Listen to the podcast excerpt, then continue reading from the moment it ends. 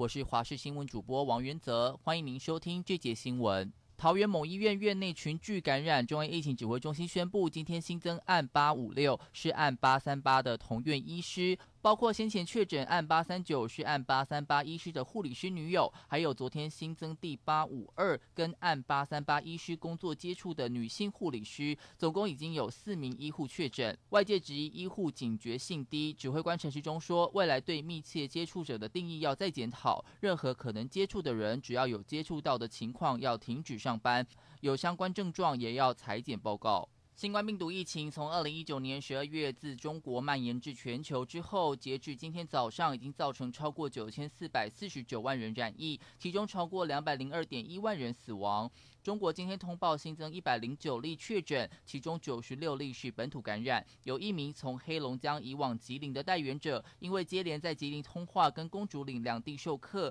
已经感染了一百零二个人。日本东京通报一千五百九十二起确诊病例，是东京连续五日确诊超过一千例。目前日本累计确诊八万五千四百七十例。印度在昨天开始展开全球规模最大的新冠病毒疫苗接种计划，期盼在七月底之前为大约三亿人施打。总人口大概十三亿的印度，至今已经有一千零五十多万人染疫，居全球第二高。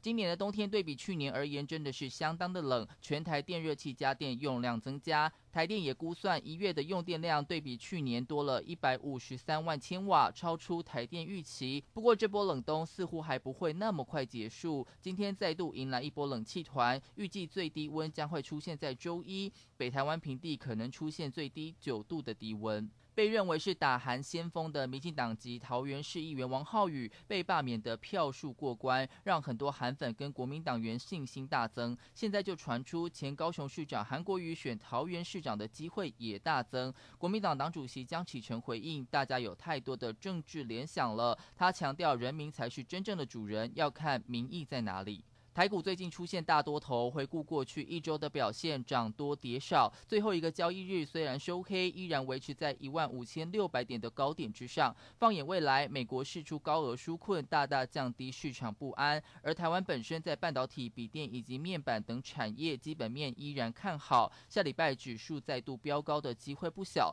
不过，分析师也提醒，目前指数向上速度加快，投资人在下手的时候也要多多留意。美国当选总统拜登将在美东当地时间二十号就会在华府国会大厦宣誓就职，但由于先前联邦调查局警告，全美五十州的州议会都可能会发生武装暴力攻击，让各州如临大敌。除了华府部署了两万名国民兵，各州也提升警戒。